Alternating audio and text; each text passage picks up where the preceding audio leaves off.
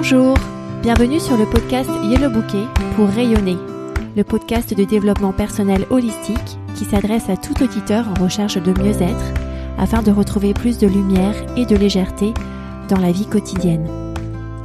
Ce podcast s'adresse tout particulièrement aux parents qui se sentent parfois débordés dans leur quotidien pour une pause douceur, une douce heure pour se reconnecter avec leur corps, leur mental et leur spiritualité. Je suis Jenny Dahan, créatrice de yellowbouquet.com, mon activité de coaching, et je suis ravie de discuter avec vous aujourd'hui. Bienvenue dans l'épisode 38 du podcast Yellow Bouquet pour rayonner que j'ai intitulé La communication avec les autres. Cet épisode fait suite à l'épisode 37 sur la communication dans le couple. Ici, je vais vous révéler quelques clés pour mieux communiquer avec les autres. Tout d'abord, qu'est-ce que c'est que la communication avec les autres? Tout ce qu'on transmet par des mots et aussi et surtout par notre attitude. 10% de ce qu'on communique passe par des mots.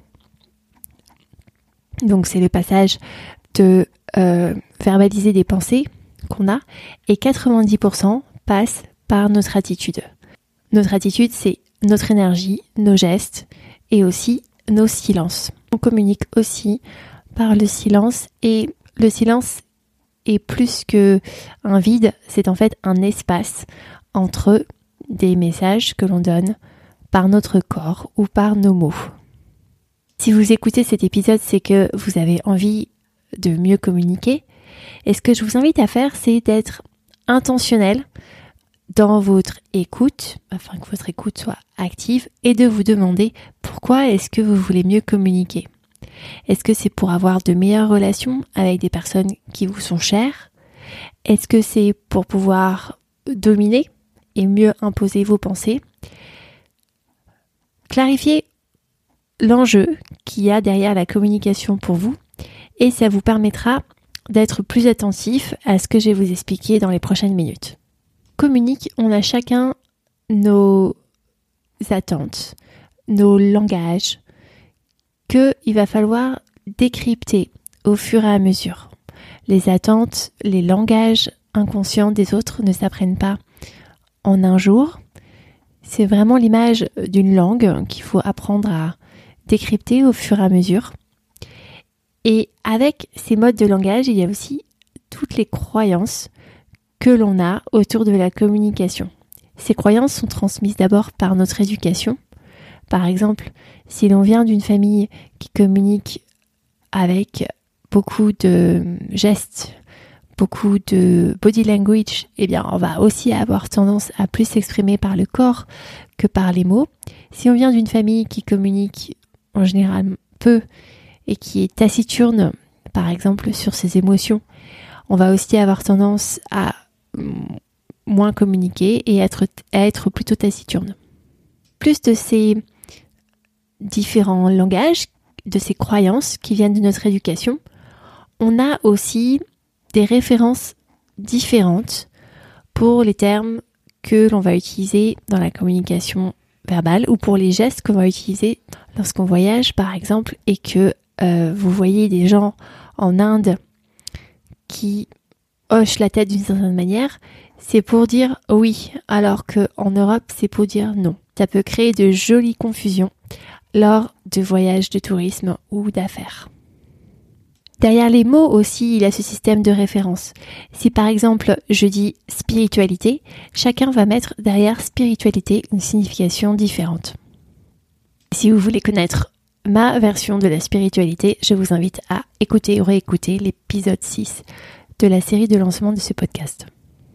Le milieu dont on vient influence la manière dont on va communiquer et il faut en être conscient. Donc je vous invite vraiment à faire ce pas de recul et à faire le statut, le bilan de votre communication dans votre enfance, dans votre famille, dans les différents milieux que vous avez fréquentés pour en faire ressortir les principales caractéristiques qui vous influencent aujourd'hui aussi dans votre manière de communiquer, en plus de votre personnalité propre. On va revenir à un acteur fondamental de la communication avec les autres, qui est vous-même. Votre rapport à vous-même va forcément avoir un impact sur votre relation avec les autres.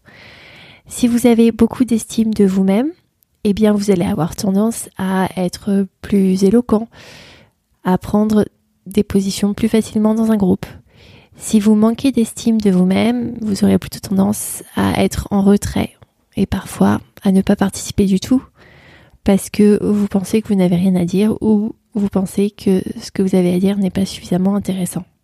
Et au contraire, si vous avez une trop forte estime de vous-même, eh bien vous pourrez avoir tendance à trop parler dans les conversations, à faire des monologues qui ne laissent pas la place aux autres personnes pour s'exprimer. Et vous pouvez aussi avoir tendance à laisser beaucoup de place à vos plaintes sans permettre une communication simple et fluide avec un équilibre sur les aspects positifs et les aspects négatifs d'une certaine situation. Donc il faut vraiment avoir le bon équilibre d'estime de soi qui est dans votre juste valeur en tant qu'être humain. Pas dans ce que vous faites, mais votre juste valeur en tant que personne unique, en tant qu'être humain, sans être dans le trop fort niveau ou trop faible niveau d'estime de soi. Une fois que vous avez positionné le curseur au bon niveau d'estime de vous-même, eh bien, je vous invite à parler avec ce petit pronom je et à éviter le pronom tu. Par exemple, ce serait des tournures de phrases comme je voudrais que tu ranges ta chambre au lieu de tu es désordonné. Ou bien je voudrais que tu arrives à l'heure au lieu de tu es toujours en retard. Ou bien je trouve que tu ne m'as pas bien répondu au lieu de tu me parles mal tout le temps. Premièrement, ça vous affirme en tant que personne unique avec votre propre valeur. Ça vous permet d'être ferme. Et en même temps, ça donne un espace de liberté à la personne qui vous écoute, puisque elle comprend que c'est ce que vous pensez d'elle, mais elle n'est pas figée dans une identité de tu es désordonné, tu es toujours en retard, tu es impoli. Donc ça permet à l'autre personne de moins se sentir agressée et d'être plus réceptif à ce que vous lui avancez. Parce que c'est pas en imposant des choses aux autres qu'on arrive à faire bouger les lignes, c'est en étant plutôt dans une énergie de connexion, de clarté, d'ouverture, que les autres vont aussi bouger pour trouver un juste milieu. Évitez d'interpréter avec des pensées non factuelles comme tu es désordonné, tu es toujours en retard, et de généraliser avec ce petit adverbe toujours ou tout le temps, permet d'avoir cet équilibre dans les, échanges et de maintenir euh, l'énergie de connexion pleinement ouverte.